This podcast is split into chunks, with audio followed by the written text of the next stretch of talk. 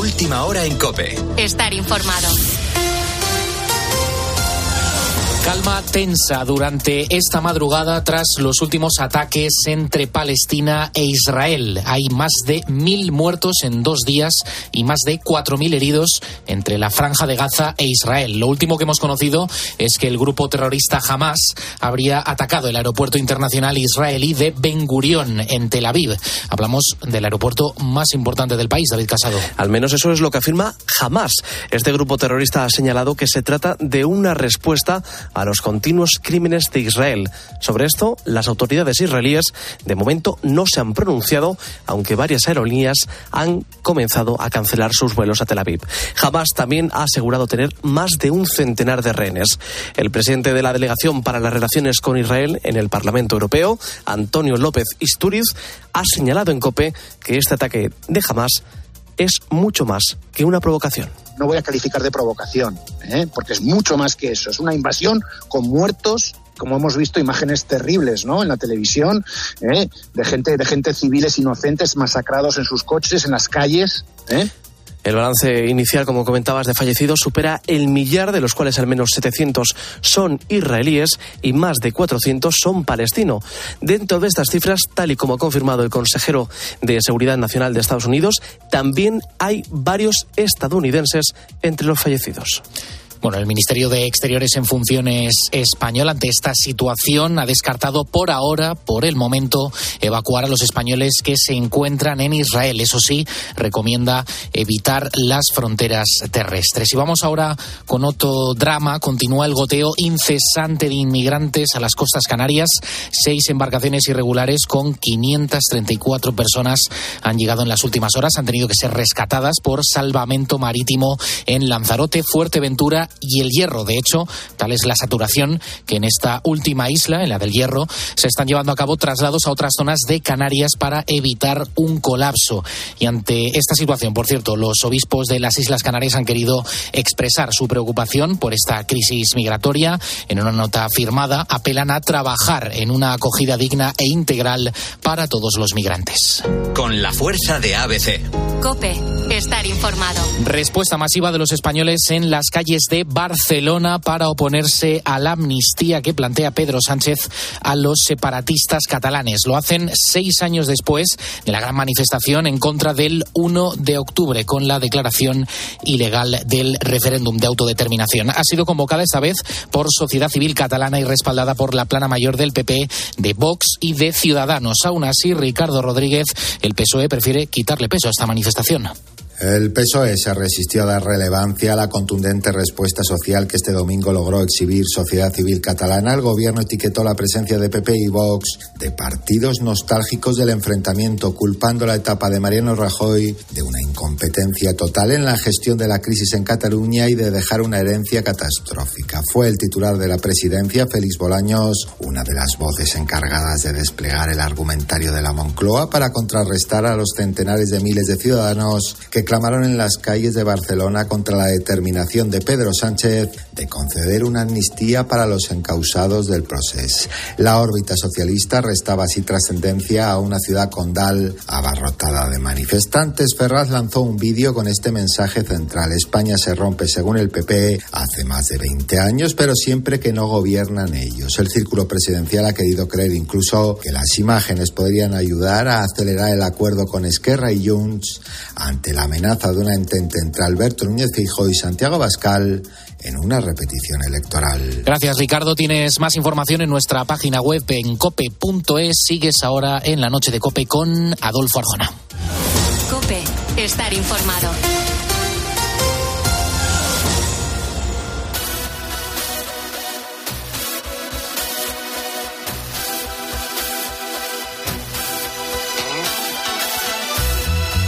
Escuchas la noche. Con Adolfo Arjona. Cope, estar informado. Escríbenos a nuestro correo lanochearjona.cope.es y síguenos en Twitter, arroba la noche arjona y en Facebook, La Noche de Adolfo Arjona.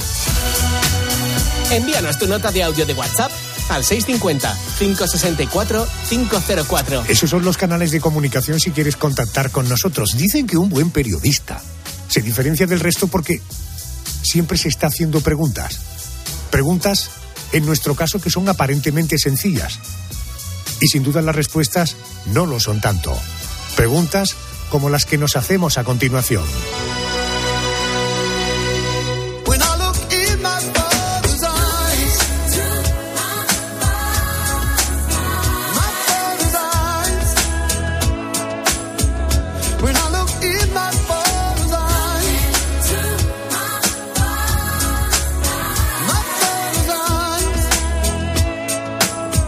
Este que suena es el gran Eric Clapton, ya sabes, le llamaban paradójicamente mano lenta.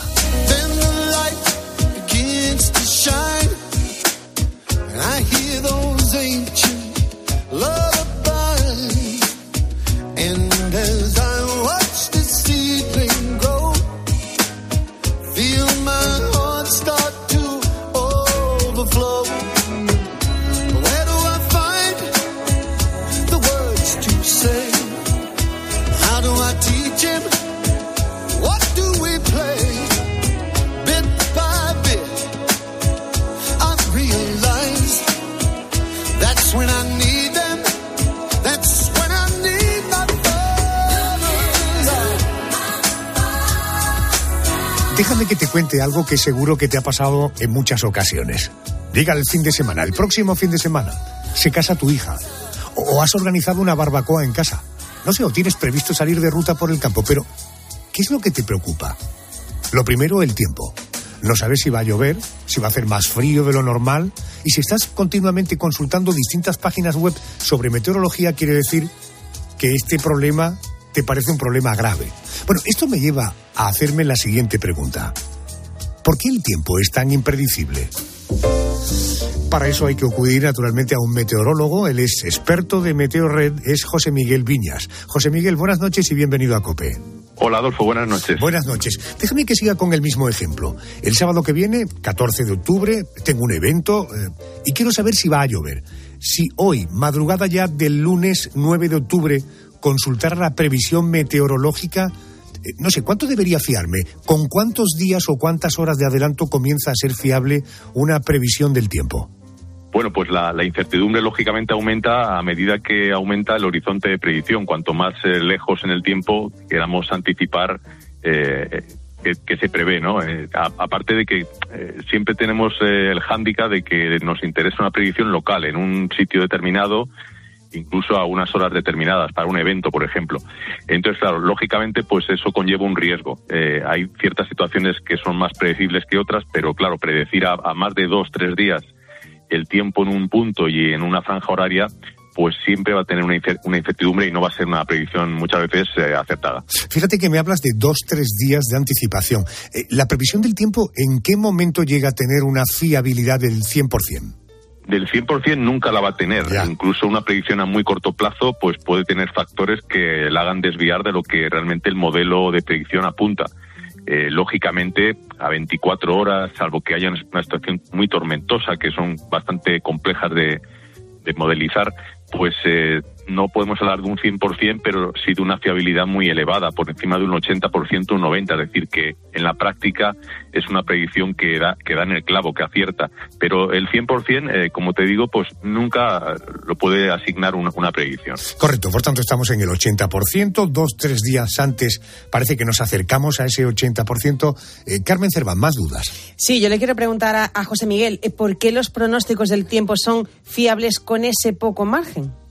Porque a medida que va transcurriendo el tiempo, la, evolución de la atmósfera se va dispersando, así lo, llamamos en meteorología, es decir, que, que una, una, posible evolución pues empieza a empiezan a interaccionar o a entrar en, en acción distintos factores que van desviándola de lo que está inicialmente previsto. Por eso, eh, a medida que nos alejamos en el tiempo hacia el futuro, pues eh, lógicamente esa incertidumbre aumenta y por lo tanto pues baja la fiabilidad. ¿Es posible que dentro de X años los meteorólogos dispongan de tecnología tan avanzada o tan potente que permita tener predicciones a, 15 días, 20 días o un mes? Podríamos pensar que sí, ya que si echamos la vista atrás, eh, comprobamos que ha habido un desarrollo espectacular en la predicción meteorológica y lo que antes era prácticamente imposible, que era, pues, si no acertar al 100%, sí que con un alto nivel de confianza saber a 4, 5, 6 días cómo se iba a comportar el tiempo, pues eh, era imposible hace 20 o 30 años y hoy en día, pues con las herramientas que tenemos, los modelos sí que se puede hacer. Entonces, claro, podríamos pensar que si vamos hacia el futuro, pues eh, a lo mejor dentro de 20 o 30 años somos capaces de predecir el tiempo, lo que dices, dentro de una quincena, 20 días, un mes. Eh, pero claro, ahí chocamos con algo con lo que no se puede luchar, que es el comportamiento caótico que tiene la atmósfera. Es decir, vamos a seguir mejorando los modelos de predicción, pero nunca vamos a reducir la incertidumbre. Es decir, que vamos a tener siempre una limitación a la hora de predecir, sobre todo una predicción a escala local a largo plazo. Eso, eso siempre va a estar ahí. Vamos con más curiosidades. ¿Hay una época o cuál es la época más complicada para los meteorólogos? ¿Cuándo es más complicado eh, acertar con la previsión? Pues normalmente, aunque puede haber una situación en cualquier época del año complicada o compleja, pero normalmente eh, los periodos de transición entre lo que sería primavera y verano y verano y otoño son momentos en los que el tiempo suele ser bastante cambiante y se complica más eh, la predicción porque hay más incertidumbre.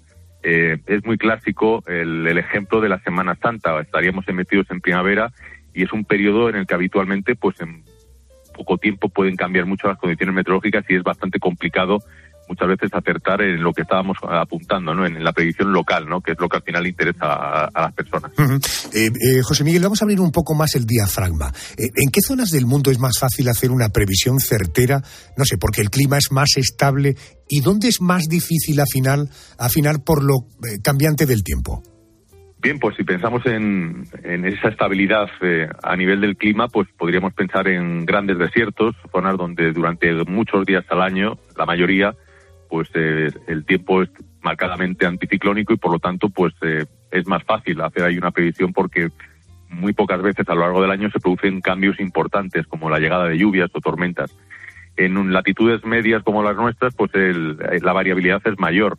También influye mucho el que haya, digamos, una zona abierta de océano o no. En el caso de la península, pues la llegada de un frente a, a ella se puede anticipar con bastante precisión, pero ahora una vez que el frente ya penetra por la península, pues empiezan a entrar ahí los factores en juego, la compleja orografía que tiene nuestro país y ahí ya empieza a haber dificultades para predecir, pues eso, en qué lugar en concreto y en qué momento puede llover mucho o poco o nada. Perfecto, pues algunas conclusiones. Dos, tres días, la fiabilidad del pronóstico es bastante alta, podemos estar hablando de hasta un 80%. El desarrollo en la información del tiempo avanza muy rápidamente, esto nos está pasando a todos prácticamente en todas nuestras actividades eh, profesionales y probablemente la previsión, el momento del año más complicado sea la primavera. José Miguel Viñas, meteorólogo, experto de Meteorred, como siempre, gracias por atenderme y buenas noches. Pues gracias a ti, Adolfo. Buenas noches.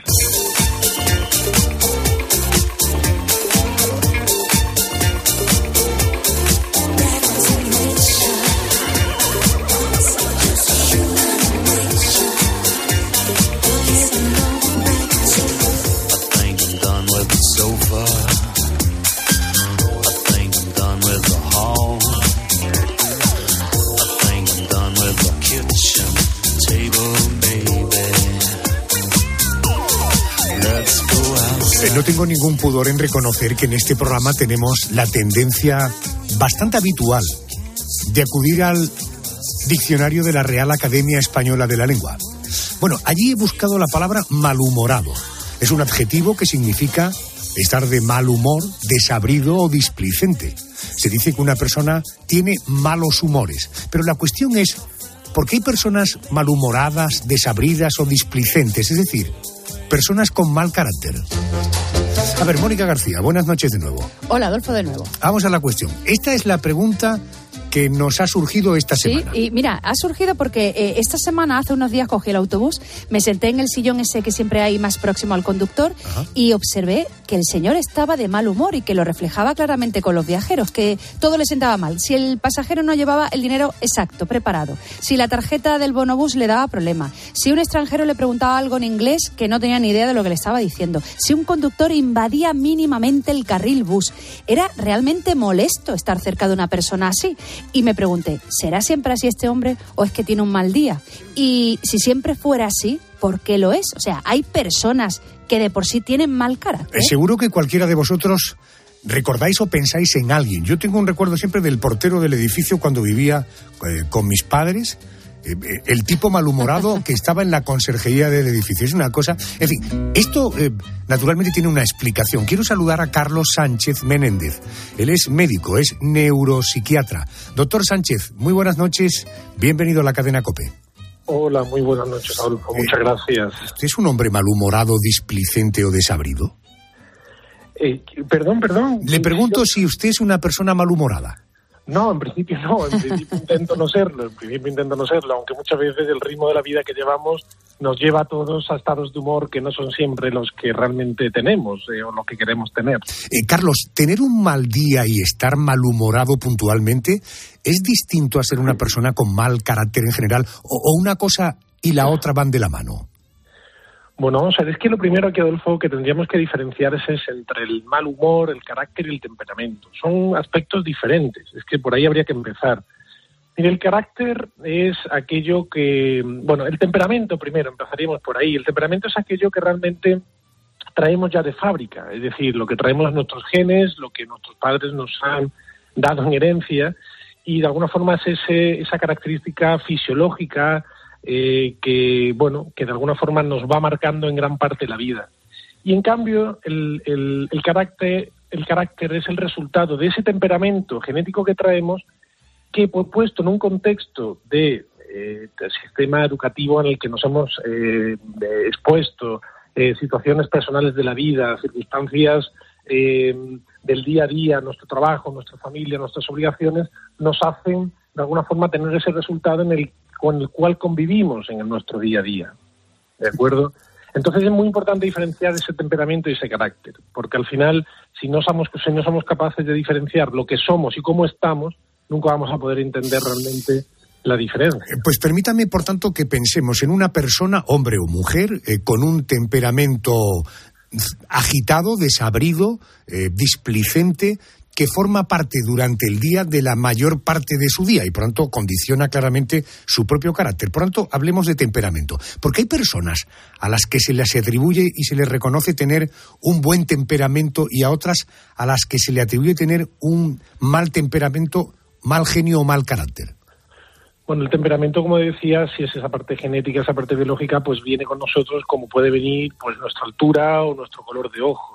Y el carácter, en cambio, pues va a ser esa parte que sí vamos a ser capaces de modificar. Lógicamente, vivimos desde hace ya unas décadas unos en unos ritmos de vida, en unas exigencias, en unos eh, a unas velocidades que lógicamente estamos todos muy influidos por ellos y queremos llegar continuamente a todo y tenemos un sistema de obligaciones impuestas desde el punto de vista externo y autoimpuestas desde el punto de vista interno que nos hacen a todos eh, muchas veces querer rendir por encima de nuestras posibilidades. Esa situación en concreto nos lleva a la mayor parte de las personas eh, estar en un estado de inquietud, de inconformismo, de malestar, de agitación, de mal descanso, de mala alimentación, de malos horarios, que lógicamente tienen una influencia directa en el carácter y por tanto en nuestro estado de ánimo diario. Doctor, eh, mi teoría es que una persona así malhumorada es que tiene poca tolerancia a la frustración, ¿no? Todos conocemos a alguien que si no has actuado como esa, como él o ella pretendía, si no le has dicho mm, lo que pretendía, si no le has llamado cuando esa persona necesitaba que la llamaras, o sea, si, mm, fin, si eh, actúas de una forma que esa persona no espera, eh, esa frustración le lleva a contestarte mal o al tener un carácter malhumorado. Bueno, lógicamente, una baja tolerancia a la frustración, como es lógico, no ayuda a un buen carácter ni realmente a un buen temperamento. El problema es que eso es una parte, eso es una parte de toda esta situación. Realmente hay muchos otros aspectos que nos están influyendo. esa baja tolerancia a la frustración nos va a hacer ver siempre el vaso medio vacío, nos va a hacer mm, tener, eh, estar muy sensibles, estar muy inquietos, estar en un estado de sobrealerta y ese estado de sobrealerta es el que nos va a hacer reaccionar ante estímulos que en, realmente, en realidad no tendrían por qué generarnos ese estado de descontrol o de malestar, pero como tenemos ese gap, esa resistencia ya tan baja, pues a pequeños estímulos de este tipo, nuestras respuestas van a, ser desfavorablemente negativas ante estas situaciones. Yo cuando, por ejemplo, estoy de mal humor, yo lo identifico, lo siento, me doy cuenta y lo que hago es intentar controlarlo porque nadie tiene culpa de que yo haya tenido un mal día o que me haya levantado con el pie torcido. Las personas que tienen mal carácter de forma crónica, ¿ellos se reconocen como tal? O sea, eh, o siempre hay una justificación eh, para dar una mala contestación, un mal gesto, siempre son los demás. Eh, a la consulta, por ejemplo, del doctor, ha llegado alguien para decir, me noto que tengo mal humor, mal carácter y quiero tratarlo. Sí, vamos a ver, empezando por la última pregunta, lógicamente todos los días recibo la consulta a muchos pacientes que efectivamente empiezan la consulta explicando esto mismo que tú has explicado. Por otra parte, también hay que entender que eh, muchas personas ya viven en un estado continuo de mal carácter que al final ellos mismos no son conscientes de sus propias respuestas, es decir, de alguna forma se han adaptado, se han adecuado, están, eh, entienden sus respuestas como parte ya de su funcionamiento diario y al final acaban teniendo la dificultad de interpretar que esas respuestas o esas salidas de tono con las personas que están a su alrededor eh, no son las adecuadas. Entonces ahí muchas veces lo que ayuda es que las personas del entorno, las personas que están a nuestro alrededor, en nuestro trabajo, en nuestra familia, en nuestras casas, nos ayuden a, hacer, a darnos cuenta y, a tomar conciencia de que esas respuestas y que ese estado general que venimos trayendo ya desde hace un tiempo no es el adecuado ni es el proporcionado a las circunstancias que estén ocurriendo. Eh, doctor eh, Sánchez de Menéndez, eh, en su condición de médico, tener mal carácter mantenido, un carácter desabrido, displicente en el tiempo, ¿esto puede tener consecuencias para nuestra salud? ¿Podemos enfermar o podemos empeorar si ya tenemos una enfermedad crónica? Por supuesto, por supuesto, Adolfo. De hecho, hay muchísimos estudios médicos que relacionan, por ejemplo, el estrés o la ansiedad o incluso la depresión como factor de riesgo importante, por ejemplo, a la hora de desarrollar un infarto agudo miocardio o también, por ejemplo, a la hora de desarrollar una hipertensión esencial, hipertensiones que, por ejemplo, no responden realmente a, circunstancias fisiológicas conocidas, porque no hay una obesidad de base o no hay un problema en el riñón, sino que son tensiones emocionales, que se llaman, y que muchos, muchos cardiólogos nos derivan a los psiquiatras pacientes que no responden a antihipertensivos porque realmente los picos de hipertensión que están generando eh, son, son reactivos a circunstancias más emocionales que de otro tipo. Y por supuesto luego también todo esto tiene una influencia en cuanto al descanso nocturno, a la alimentación. Es muy frecuente los atracones de comida, las alteraciones de la conducta alimentaria, del sueño, eh, por ejemplo, accidentes de tráfico, por, por un nivel de impulsividad más alto, eh, estados cognitivos, es decir, de atención, de memoria, de concentración alterados por personas que están en una que conviven continuamente con el malestar, con la frustración, con la ansiedad, con, con el mal carácter que, que, que estamos hablando en esta en esta entrevista. Pues, doctor Sánchez Menéndez, eh, eh, ya está acreditado su prestigio como médico y de neuropsiquiatra. Permítanme que le debe añadir a su currículum, además, la excelencia en términos de comunicación, porque se le entiende perfectamente lo que habla. Carlos, gracias por atenderme. Pues muchísimas gracias y buenas noches a vosotros por invitarme. Buenas noches.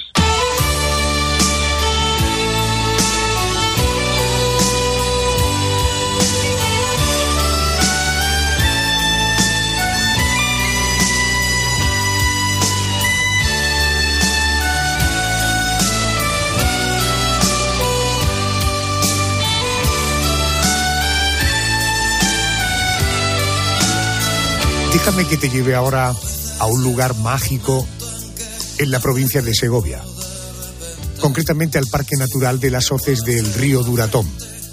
Es un sitio maravilloso, con vistas espectaculares. Es un río eh, que discurre sobre, no sobre, sino a la vera de paredes verticales que forman cortados y barrancos. Si viajas hasta allí, si remas en ese río, que es una locura de río para remar, vamos a, poder contemplar a los buitres leonados planeando entre los cortados. Yo he tenido la suerte que remando en el río Duratón, bajó un buitre leonado y se posó en la orilla del río, a muy poquitos metros de donde yo estaba. Espectacular el sonido cuando iba planeando, era eh, como si pasara casi una nave aeronáutica, ¿verdad? Y luego la envergadura del bicho. Bueno, no es casualidad que en las hoces del Duratón en la provincia de Sevilla, perdón, de Segovia, se encuentra en una de las colonias más importantes de España de buitres leonados, más de 600 parejas.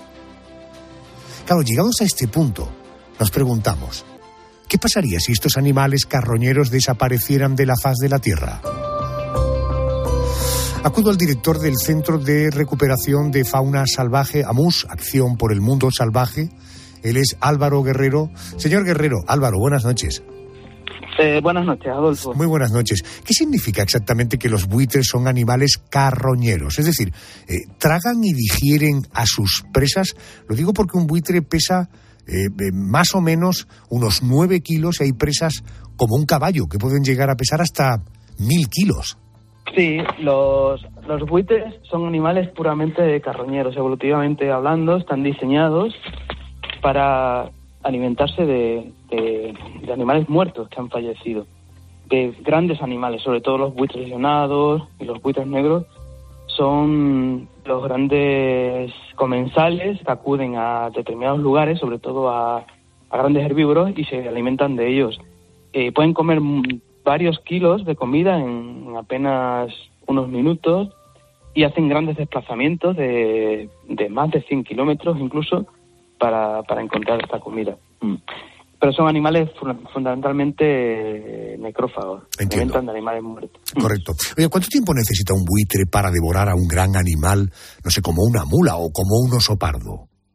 Pues la verdad es que necesitan mm, pocos minutos. Eh, tienen, eh, anatómicamente hablando, un- una cavidad oral muy amplia, con un cuello muy largo y, y tienen mucha movilidad eh, en la cavidad orofaringea. Entonces ingieren comida mm, muy rápido, sobre todo porque están acostumbrados a esto para intentar minimizar el, tiempo que están después de exposición, porque cuando están eliminados están en el suelo y son más vulnerables a cualquier peligro o a cualquier amenaza, ¿no? Entonces, en minutos ingresan, eh, comen mm, cantidades, kilos de comida. Eh, ¿vale? Entiendo. Oye, ante una presa de ese tamaño, ¿por dónde empiezan a devorar a estas piezas? No sé si hay algún protocolo. ¿Cómo actúan frente a sus presas? Eh, los buitres inician el, bueno, antes de, de bajar a comer las presas, se aseguran de que no hay ningún tipo de peligro. Pueden estar incluso días hasta que bajan. Normalmente bajan los, eh, primero los córvidos, los cuervos, las cornejas, las urracas, etcétera. Y cuando ellos ven que están todo- todas estas especies allí, es cuando ellos empiezan a bajar. Normalmente come el más fuerte ¿eh? Eh, y después comen los más los más juveniles, los, los animales menos líderes del, del grupo y empiezan a comer por las partes blandas, oídos, eh, ojos, boca, ano, etcétera. Por ahí empieza normalmente a, a, a destrozar y a el cadáver y a, y a, y a comer. Tienen el cuello muy largo para poder entrarlo dentro de la cavidad, de la cavidad de- del intestino de los estos grandes herbívoros y para evitar que sus plumas se manchen de sangre y de, y de resto. Por eso tienen el cuello tan largo. Entiendo. Eh, Yolanda, eh, te escucha Álvaro Guerrero. Yo voy a mirar por mí, yo voy a ver un poco, bueno, pues qué podría pasar, porque los buitres son animales carroñeros, atacan a cadáveres, pero también pueden atacar a personas vivas, a otros animales vivos. No, eso es totalmente falso. Hay ataques puntuales y casi anecdóticos eh, sobre vacas, sobre eh, terneros que están naciendo, sobre ovejas que están mal pariendo, pero son animales enfermos o débiles que tienen partos complicados, ¿vale?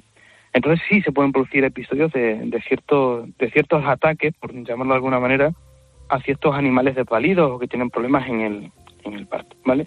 Todo esto se agudizó mucho en el 2002 cuando a raíz de la crisis de, de las encefalopatías espongiformes, de las vacas más locas, se creó un decreto en donde no se podía dejar nada en el campo, entonces no había comida para los buitres y, y eso generó pues que algunos ataques se, se produjeran en aquel tiempo.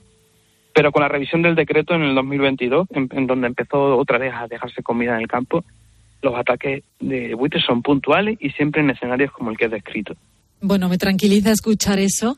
Eh, yo tengo la imagen de los documentales de la 2, de los buitres devorando en grupo a su presa. En un momento así, en un momento en el que están devorando a un animal muerto, ¿pueden llegar incluso a atacarse los unos a los otros? No, no son animales que se agredan entre ellos, ¿vale? Eh, tienen un comportamiento muy muy gutural, a ojos de, de las personas parece como, como muy agresivo, como muy violento, ¿no? Pero es su forma de comportarse, su forma de alimentarse y su forma de interacción entre ellos. Pero no se agreden entre ellos y no se comen entre ellos, ¿vale? Disfrutan y aprovechan del festín intentando engullir la mayor cantidad de comida posible porque no tienen asegurado cuándo vuelvan a comer. Eso en cualquier animal salvaje se reproduce. Los animales salvajes cuando están comiendo no saben cuándo van a volver a hacerlo. Entonces ingieren rápido y, y, en las mayores cantidades posibles. Pero no hay agresiones entre ellos. Eh, correcto. En las hoces del Duratón, en la provincia de Segovia, para saber dónde están los buitres, si levantas la mirada ves las buitreras. Y ahí vas a identificarlas primero porque naturalmente son como mini cuevas en la pared, llenas de manchas blancas que son los excrementos de los propios buitres. ¿no? Oye, ¿qué pasaría? Es la pregunta de esta noche. ¿Qué pasaría si no existieran los buitres carroñeros? ¿Cómo afectaría su desaparición a la fauna de la zona? Bueno, si los buitres no estuvieran, eh, realmente habría una catástrofe económica y ecológica. Cuando falta algo del todo, el todo no funciona. Si no estuvieran ellos, la vida en el planeta estaría seriamente comprometida, ¿vale? Eh, podríamos imaginarnos un, mundo distópico, un escenario irreal, pues ese sería el que no, el que pasar si los puestos no están. ¿Por qué? Pues muchas enfermedades, muchas patologías resurgirían o se manifestarían e incluso llegarían al propio ser humano, ¿vale? Porque tenemos que tener en cuenta que ellos eliminan los restos de cadáveres de forma gratis, ¿vale? y si eso no se hace, esas patologías, esas enfermedades. Por ejemplo, un, buitre puede consumir 76 bacterias distintas en el intestino y, inhibirlas y, y, son bacterias que a nosotros nos generarían graves enfermedades. El sistema inmunológico del ser humano está cada vez más depauperado, ¿no? Por los antibióticos, etc. Si estas bacterias corrieran a su suerte, tendríamos un gran problema. Aparte de que hacen un servicio ecosistémico, porque eh, al comer carroña gratis eliminan un montón de enfermedades y también evitan eh, que se genere CO2, ¿no? Porque si no todos esos animales tendríamos que incinerarlo, quemarlo, ¿no? Y en Tazol, por ejemplo, en un año, por poner un ejemplo, generarían sobre unas 77 toneladas de CO2 si, los buitres no se comieran a los animales. Eso costaría casi unos 50 millones de euros al año. O sea, fíjate los beneficios que nos reportan.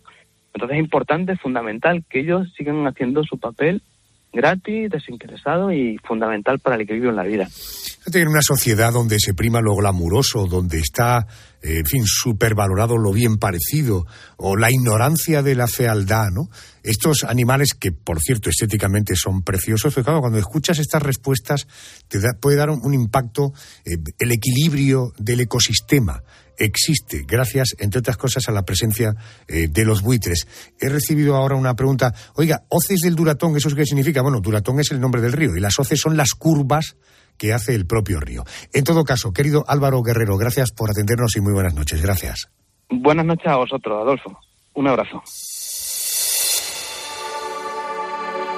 ¿Cuál es tu percepción del paso del tiempo? ¿Eres de los que cree que pasa rápido? ¿Rápido?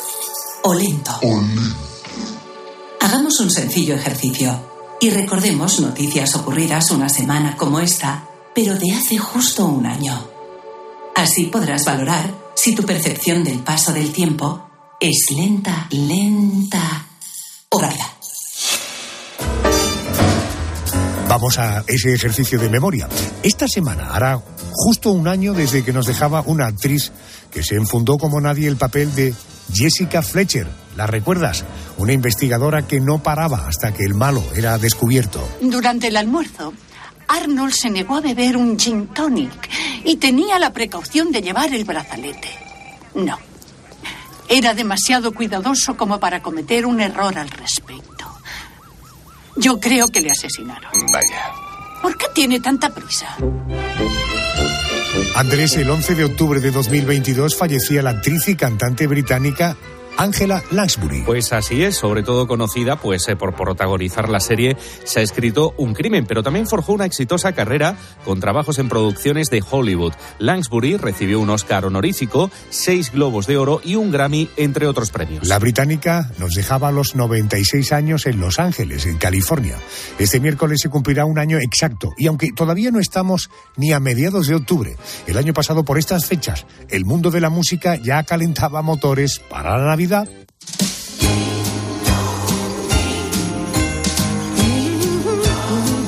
Cómo es la industria. Una semana como esta, pero de 2022, se produjeron dos lanzamientos importantes con la Navidad como tema central. Pues así es. Por un lado, Dolly Parton, la estamos escuchando, lanzaba un CD llamado A Holy Dolly Christmas Ultimate Deluxe Edition. Suena refrito de lo bueno, Sarjona. Una reedición de un disco navideño que ya lanzó en 2020, al que el año pasado le sumó algunas canciones nuevas y le dio un toque country. I'm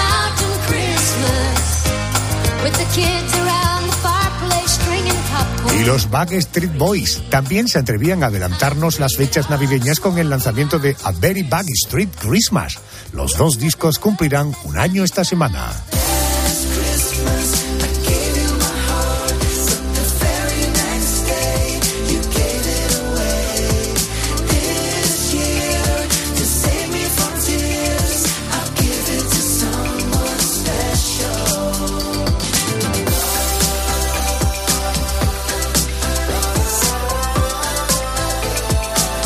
Los Backstreet Boys se atrevieron a felicitarnos la Navidad con este sonido, con esta versión. Fíjate, ya ha pasado un año de aquello.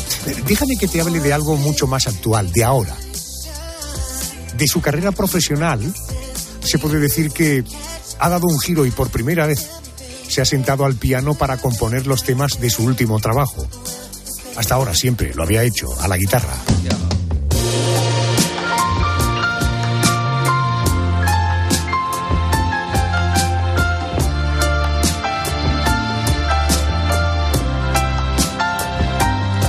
Mal, ¿eh? Y no se le da mal. Este trabajo se llama Septiembre y reconoce que en algunas canciones hay guiños a los Beatles. Que se note que es fan de la banda de Liverpool. Sus coqueteos desde hace algunos años con el sonido analógico y de garaje, sin muchos filtros, se nota en este homenaje a la música de los 70. Así suena, lo nuevo de Mikel Erencho. El corazón de la ciudad es electricidad. A la luz de las farolas. En el salón. Querido Mikel Erenchu, muy buenas noches y bienvenido a COPE. Muy buenas noches. ¿Qué tal estamos, Adolfo? Muy bien, eh, pues mira, tuve la suerte, sin tú saberlo, porque no, no quise luego eh, saludarte, no por descortesía, sino no te quería dar la lata. De la última vez que te he visto en directo ha sido con una malagueña cantando en el Guggenheim de Bilbao. eh, Ah. En un acto con compañeros de COPE y, y digo, bueno, en, en las redes lo contaba, es decir, Erenchun y en el Guggenheim, no se, bueno, y el vino blanco que tenéis allí en la zona, no se puede pedir una noche más especial, ¿eh? Sí, fue un bonito, un bonito encuentro. Eh, tuve la suerte de contar con Annie Bisuit, malagueña, como bien dices. El Guggenheim, que es espectacular. Todos los compañeros de, de- de- de la COPE, una cena estupenda. Chacolí, una, una velada magnífica. Bueno, este disco tiene su origen en la pandemia. Creo que la película Rocket Man sobre la vida del Elton John fue lo que te dio el empujón. ¿Qué, qué fue? ¿Qué, qué, pasó? ¿Qué te ocurrió? Bueno, eh, vi, vi esa película, efectivamente, Rocketman, sobre el biopic sobre Elton John. Y bueno, pues de repente descubrí un, un, un cancionero que, no que desconocía de, la primera etapa, la primera época de, Elton John, que me, que me encantó. Yo apenas eh, conocía las canciones de los años 80 y 90 y no nunca me habían eh, sugerido nada, pero este este descubrimiento setentero me volvió loco y bueno, como en, en pandemia había mucho tiempo, pues empecé a hacer un poco de arqueología musical y empecé a escuchar sus primeras grabaciones y a disfrutar y, y eso me llevó a otros intérpretes eh, similares, eh, tipo Billy Joel, Carol King, en fin, intérpretes con que, cuyo instrumento principal era el piano. Y lo siguiente fue comprarme un piano y bueno, pues empezaría a, a chapurrearlo un poco y, y enseguida empezaron a salir ya las primeras melodías con el piano. Erenchun, estás madurando, por fin estás madurando, ¿eh? Sí, sí, sí, ya el eterno Peter Pan ya ha dejado de serlo, por fin. Septiembre, eh, un disco doble con 18 canciones. Eh, me dicen que había temas como para hacer un triple álbum, incluso llegaste a pensarlo. ¿Qué va a pasar con los temas que se han quedado fuera? Bueno, eh, se han quedado bastantes, porque efectivamente la idea eh, primitiva era hacer un, un triple, una caja de tres discos. Al final eh, fue muy difícil por logística, por tiempo, un poco por todo, y se han quedado como 15 canciones fuera. Y, y bueno, ahora mismo si me preguntas te diría que me encantaría sacar un disco con esas 15, pero me imagino por experiencia que para cuando llegue el momento de grabar otro disco seguro que tengo canciones nuevas y estas ya me parecerán viejas. O sea que lo normal es que se queden un poco aquí en, en, en este cajón donde voy dejando las canciones olvidadas.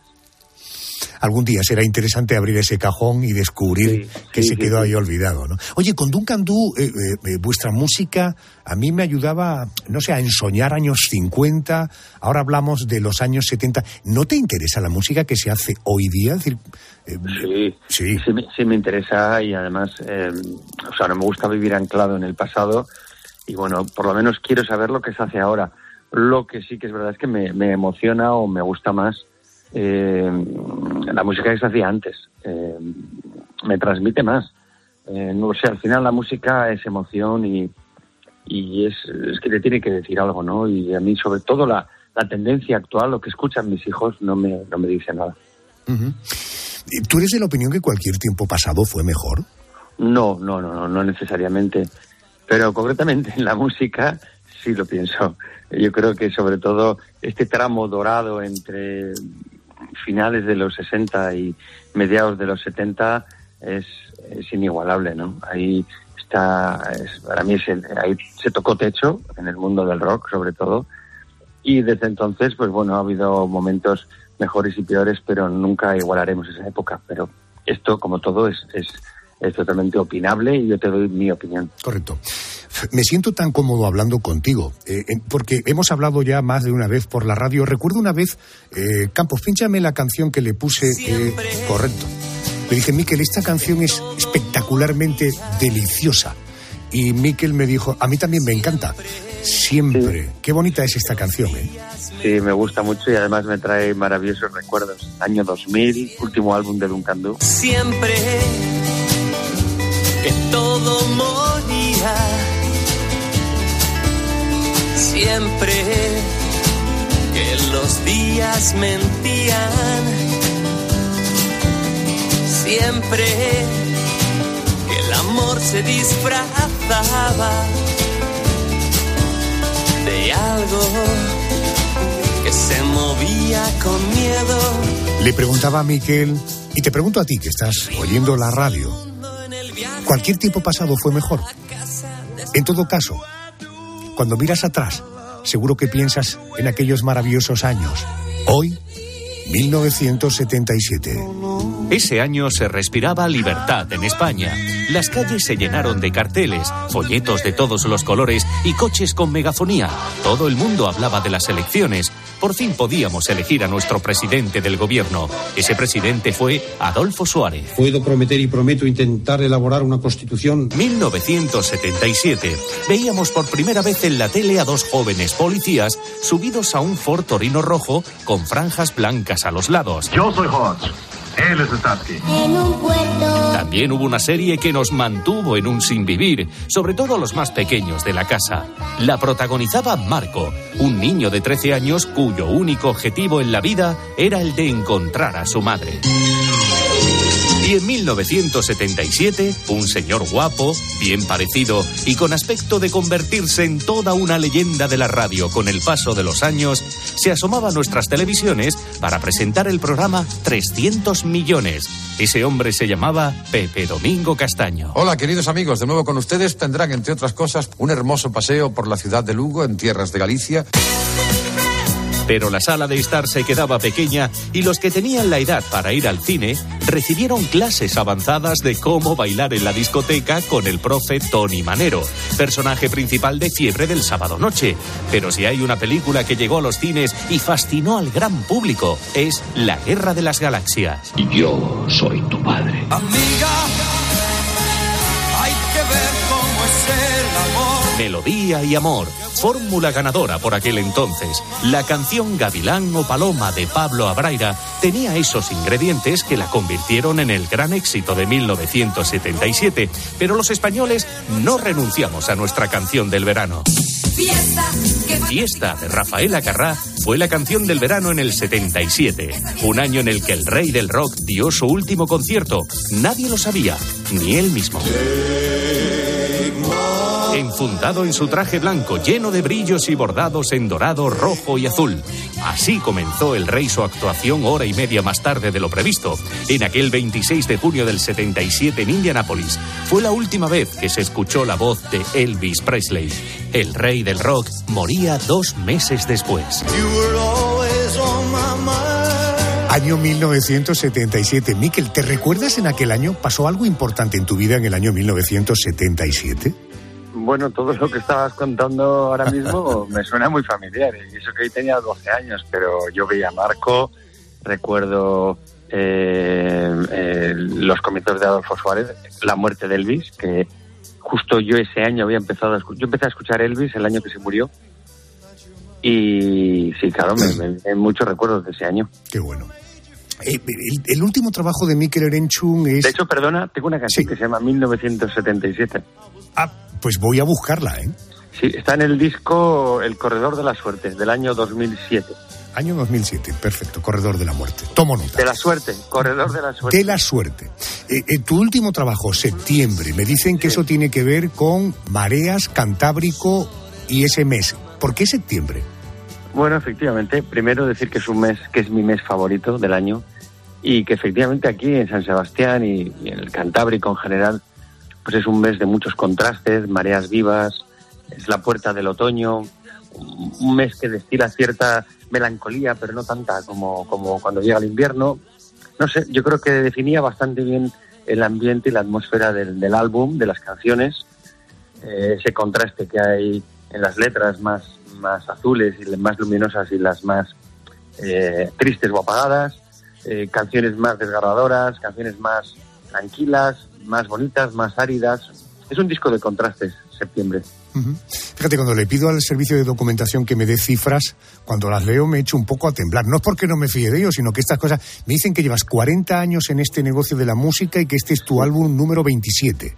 Exactamente, eso sí que da vértigo. sí, bueno, realmente llevo 38 años, pero estoy a las puertas de los 40 años, que son un montón.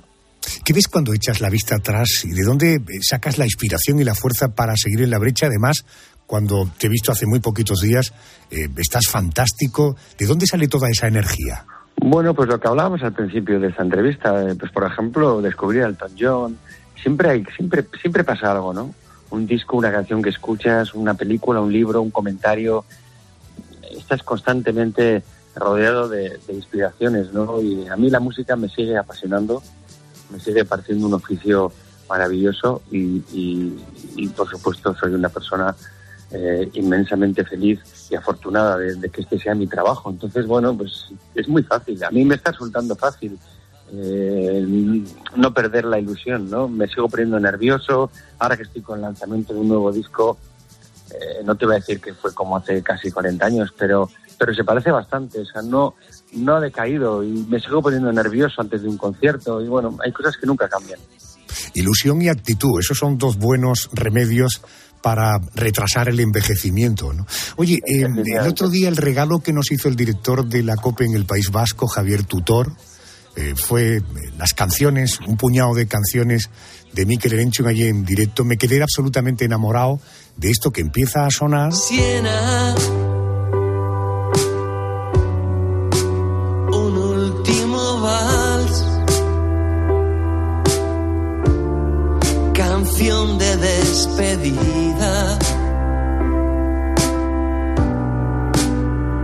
Ahora que te vas.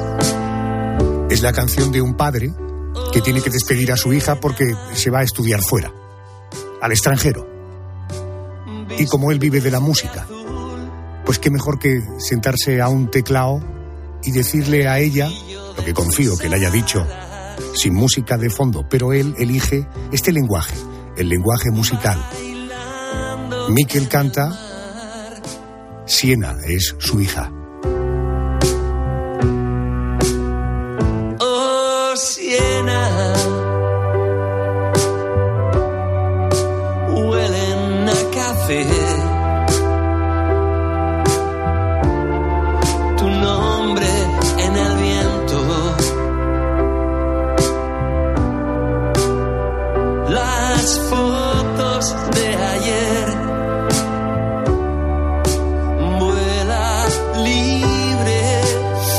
Erenchu no ha perdido el tiempo ni en la música ni en la vida. Tiene cinco hijos, es decir, está claro que no le gusta mucho la televisión, que se dedica a otras actividades. Supongo que tus hijos eran grandes fans tuyos, ¿no? Eh, bueno, eh, así, así. Eh, a ver, cuando, cuando les gusta venir de gira conmigo, yo creo que más por lo que rodea al concierto, ¿no? El viaje, el hotel, el buffet del desayuno, en fin, todo eso que luego propiamente el concierto, ¿no? Ellos están, sobre todo los pequeños, están en otro, en otro mundo musical y yo creo que mi música les, les parece demasiado viejuna, ¿no? Pero, pero sí, yo creo que sí, que en el fondo están orgullosos y contentos. Es natural que los hijos vuelen, que vivan su propia vida. Es natural que a determinadas edades, si uno puede, les pueda dar la mejor eh, herencia, que es una buena cobertura en formación. Pero es duro, es bastante desgarrador percibir cómo van volando, se van alejando, porque tiene muchas lecturas. Dejas de tenerles, tu vida va cambiando y además también esto te va dando información de que el final, confío que eh, muy lejos, está por llegar, ¿no? Claro, efectivamente, estás tocando el tema, el tema más importante de todos, ¿no? Que es el paso del tiempo, que es una de mis mayores obsesiones y a la que le, dedico muchas de mis canciones, porque es una forma de, de evitarme el, psicólogo, ¿no? Eh, en vez de sentarme en el diván, eh, pues cojo lápiz y papel y escribo, ¿no? Y bueno, me desahogo y, y cuento un poco mi- mis penas, que muchas de ellas efectivamente giran en torno a- al paso del tiempo. Un tío como yo podría decir, si no es por ti, yo esta noche no tendría esta entrevista, esta conversación, si no es porque Miquel ha accedido a que tuviéramos esta conversación. Miquel cuando habla de si no es por ti lo hace de esta forma.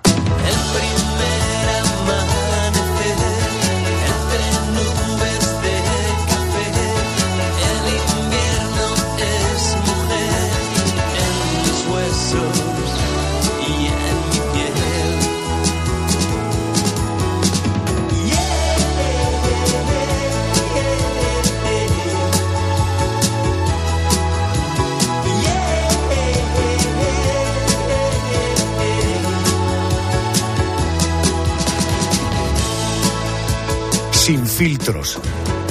La música sonando como, en mi opinión, debe sonar. Arrancas el 3 de noviembre, la gira septiembre, lo haces en Bilbao. Eh, eh, ¿Cómo te planteas para que los conciertos suenen lo más parecido a lo que has querido hacer en el disco?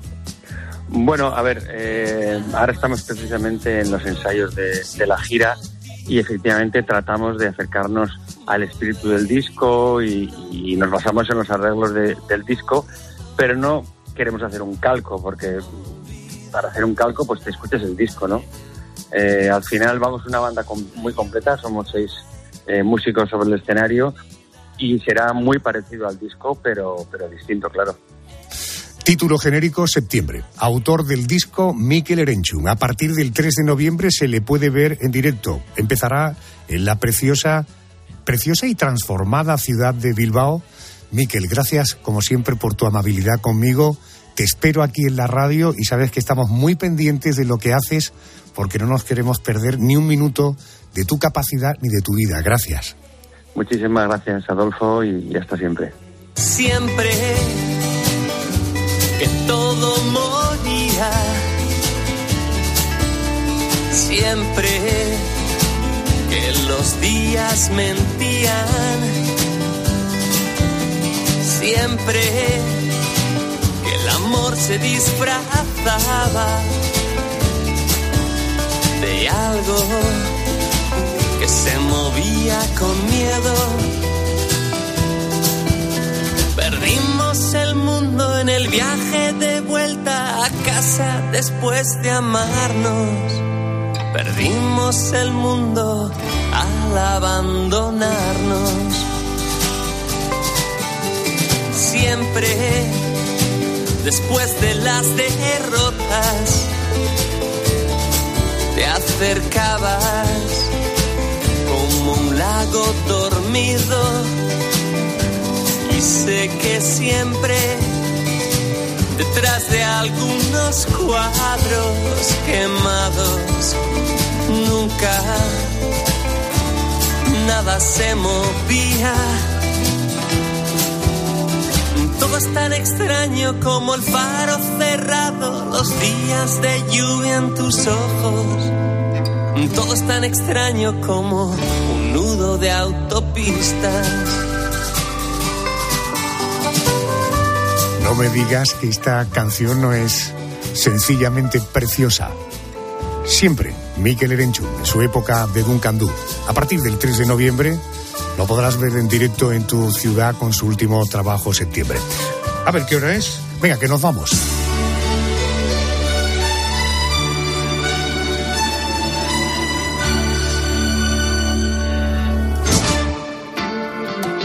La radio continúa. Siete días a la semana, 52 semanas. Llueva o haga calor. La radio continúa.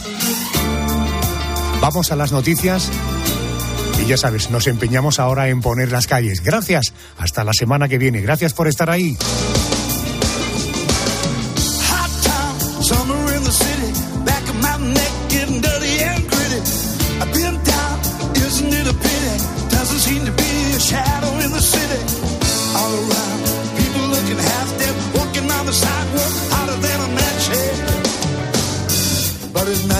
different world some man.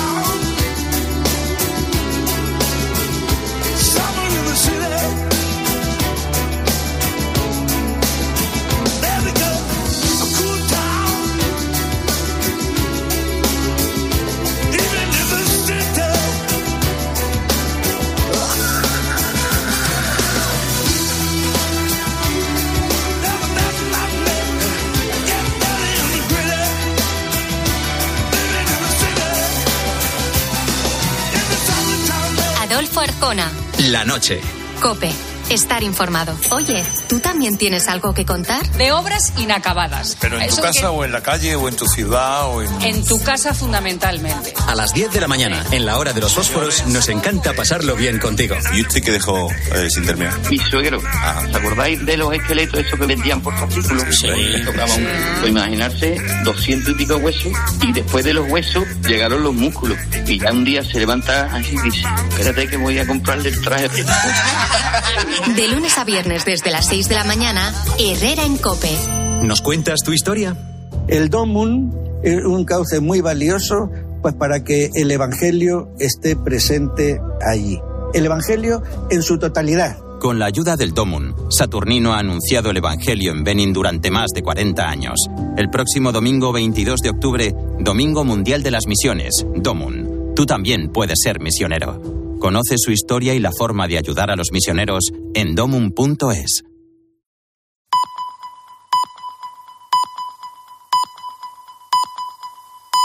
Alcanzamos las